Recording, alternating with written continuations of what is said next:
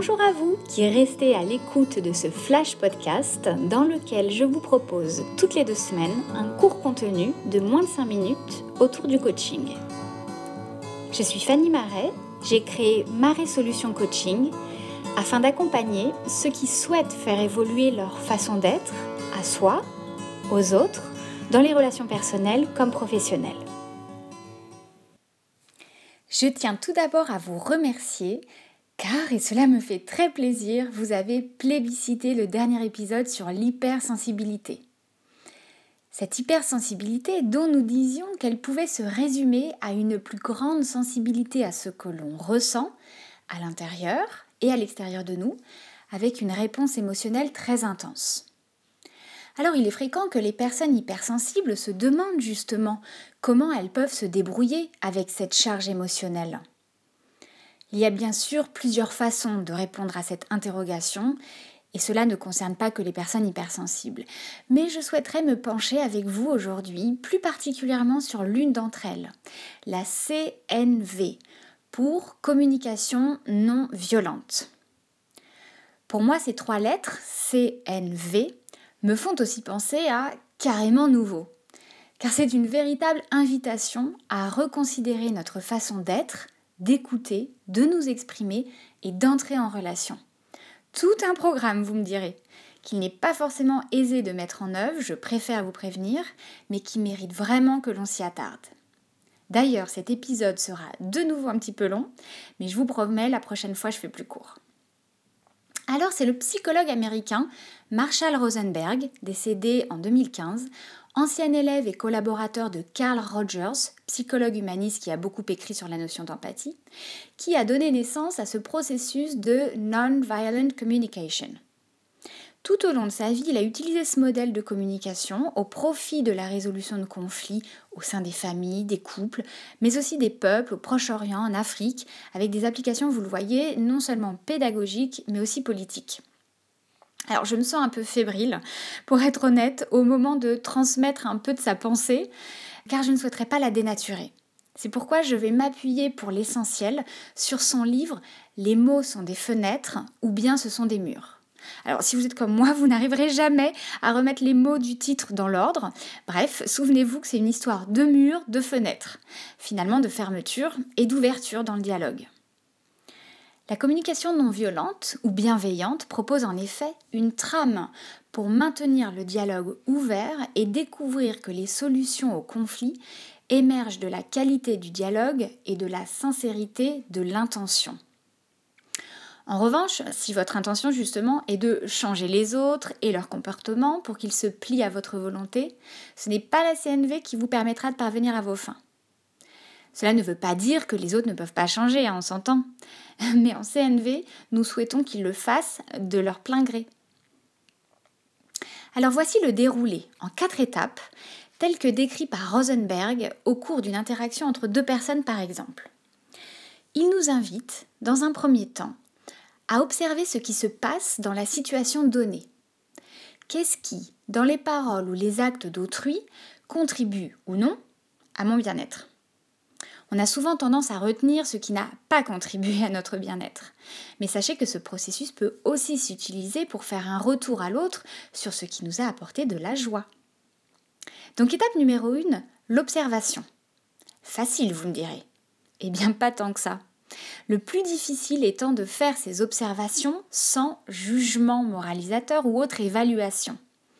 Sinon, notre interlocuteur risque d'entendre une critique et donc de riposter. Un exemple que nous allons conserver à chaque étape.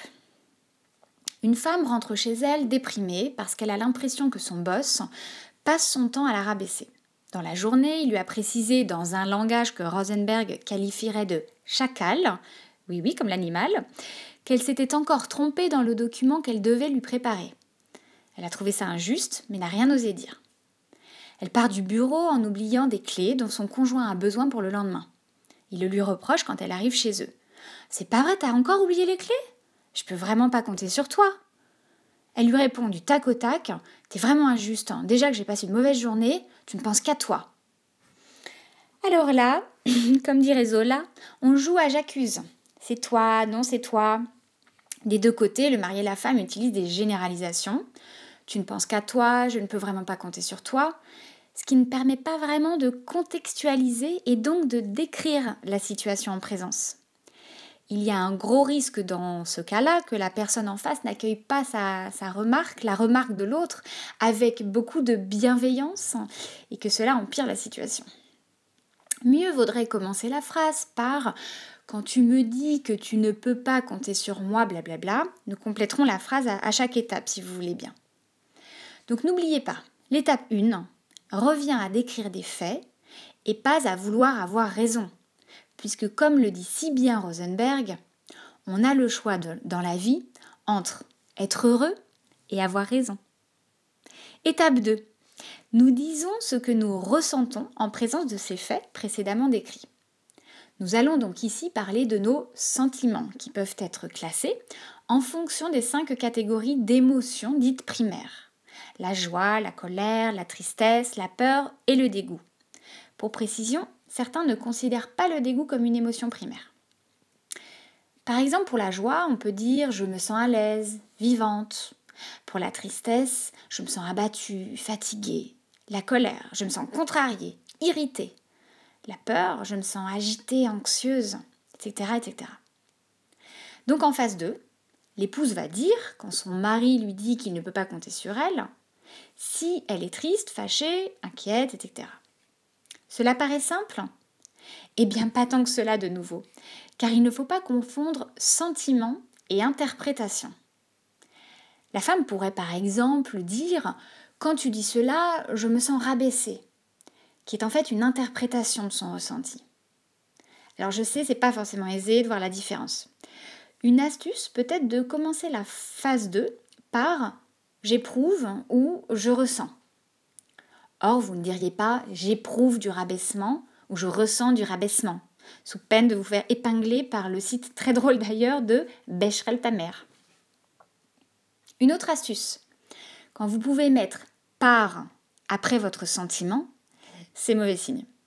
Par exemple, dans Je me sens abandonné par, nous parlons ici d'une croyance ou d'une évaluation si vous préférez. Attention aussi avec le faux ami je sens que en français, qui exprime une pensée et non un sentiment. Alors pas de panique. Si vous vous concentrez sur vos ressentis physiques ou sur les émotions primaires dont, nous avons parlé, la joie, la colère, la peur, etc. Cela facilite la tâche. Mais il est vrai que c'est un travail auquel nous ne sommes pas habitués et que vous pouvez par exemple faire en coaching aussi. Dans notre exemple, la remarque du mari à sa femme la rend triste. Elle pourrait donc lui dire Quand tu me dis que tu ne peux pas compter sur moi, je me sens découragée, le découragement relevant du champ de la tristesse. En étape 3, vous devrez préciser les besoins à l'origine de ces sentiments. C'est un moment crucial, car vous allez devoir vous concentrer sur vous et non plus sur l'autre et sur ce qu'il vous fait endurer. Rosenberg était notamment parti de ce constat pour dérouler la CNV. On ne nous a pas habitués à parler en termes de besoins. C'est pourquoi il était très attaché à ce que la CNV se développe dans le champ de l'éducation car c'est dès le début de la vie que nous devrions nous habituer à nous connecter à nos émotions et besoins afin de mieux savoir repérer ceux des autres dans une relation d'empathie. Ce n'est pas pour rien que je vous disais que Carl Roger, le maître de Rosenberg, avait conceptualisé cette notion d'empathie dans la relation d'aide. Et oui, tout se recoupe. Mais revenons à ces besoins, qui peuvent être de différents ordres, compréhension, soutien, etc. Il parle souvent de nos valeurs. Hein. Dans notre exemple, cela pourrait donner Quand tu me dis que tu ne peux jamais compter sur moi, je me sens découragée, car j'ai besoin de reconnaissance de mon investissement dans notre couple.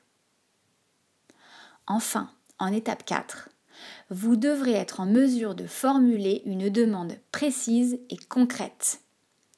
Par exemple, dans notre petit cas, j'aimerais que nous puissions continuer à baser notre relation sur une confiance réciproque. Attention, une demande n'est pas une exigence. Il est donc possible que l'autre y réponde par la négative. Mais le postulat de base de Rosenberg était que lorsque nous parlons à l'autre en termes de besoin, cela génère a priori de l'empathie chez lui.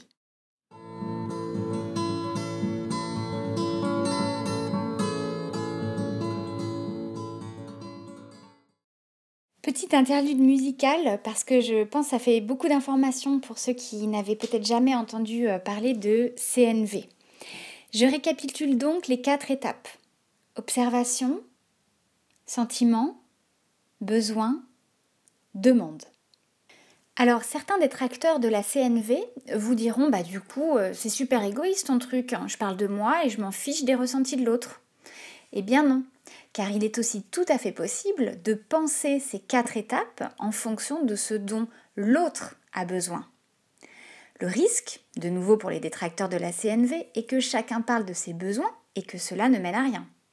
Que nenni Car nous ne disons pas que nous ne devons pas affirmer nos besoins tout en respectant ceux des autres.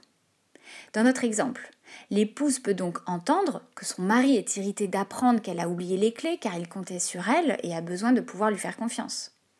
Finalement, tous les deux, ils demandent un peu la même chose.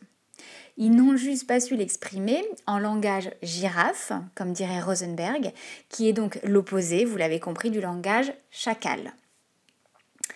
Pour bien faire dès le début, le mari aurait pu lui dire Je comprends que tu as eu une longue journée qui t'a fait oublier les clés. Je suis contrariée car j'avais besoin de pouvoir m'appuyer sur toi, mais nous allons trouver une solution ensemble. Je reviens aussi sur le cas de la femme et de son boss. Vous savez, au tout début, c'était le, le, contexte. Car il me semble important de pouvoir souligner ici que nous pouvons aussi utiliser la CNV au boulot. Car au bureau, souvent, nous n'osons pas dire les choses. Or, il n'était pas bon pour cette femme de ne pas dire à son manager qu'elle était déçue que le document ne lui convienne pas, car elle avait besoin qu'il reconnaisse tous les efforts qu'elle avait fournis. Mais au lieu de cela, elle a préféré se dire que c'était lui le problème, car ses consignes ne sont jamais claires.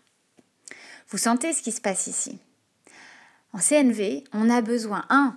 de retourner en référence interne, à l'intérieur de soi, pour comprendre ce qui s'y passe, et 2 on prend la responsabilité de nos pensées et de nos émotions.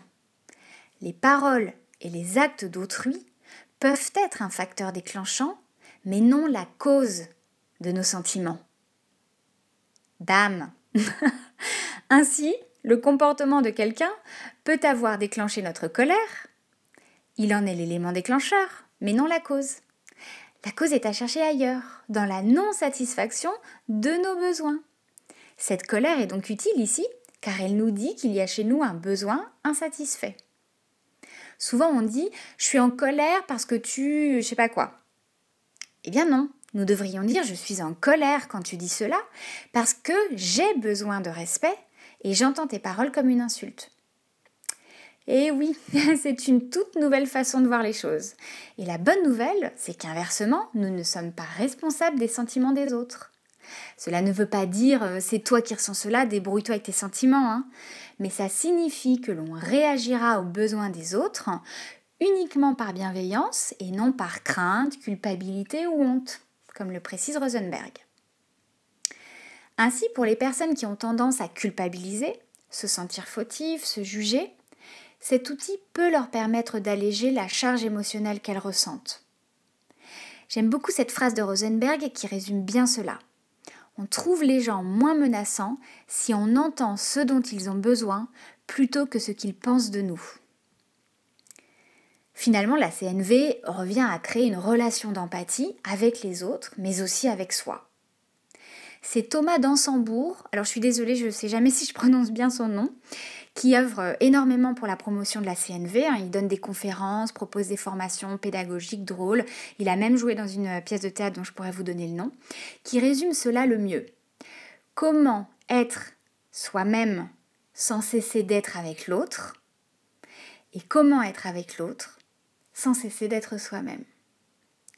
Vous l'aurez compris, la CNV, c'est l'histoire d'une vie. Sachez d'ailleurs que pour être formé à la CNV, il faut des heures et des heures de pratique, car le modèle a l'air simple, mais j'espère avoir pu vous le démontrer. Il existe de nombreux pièges dans ce modèle, dans lesquels on ne nous a pas vraiment habitués à ne pas tomber depuis l'enfance.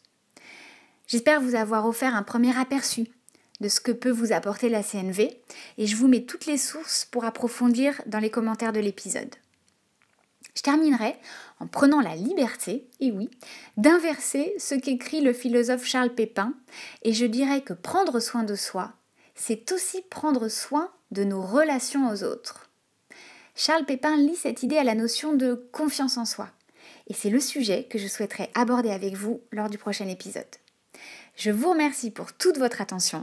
Vous avez peut-être écouté cet épisode sur iTunes, car, et c'est la bonne nouvelle de la semaine, le podcast y est à présent disponible sous le nom de Ma Résolution Coaching. Apparemment, vous pouvez même le trouver en utilisant Siri si vous avez un iPhone. Bonjour Siri, trouve-moi le podcast de ma résolution coaching. iTunes fonctionne avec un système d'abonnement, d'étoiles et d'avis. Alors n'hésitez pas à faire tout cela afin que je puisse continuer à vous fournir ce flash podcast tous les 15 jours. Merci.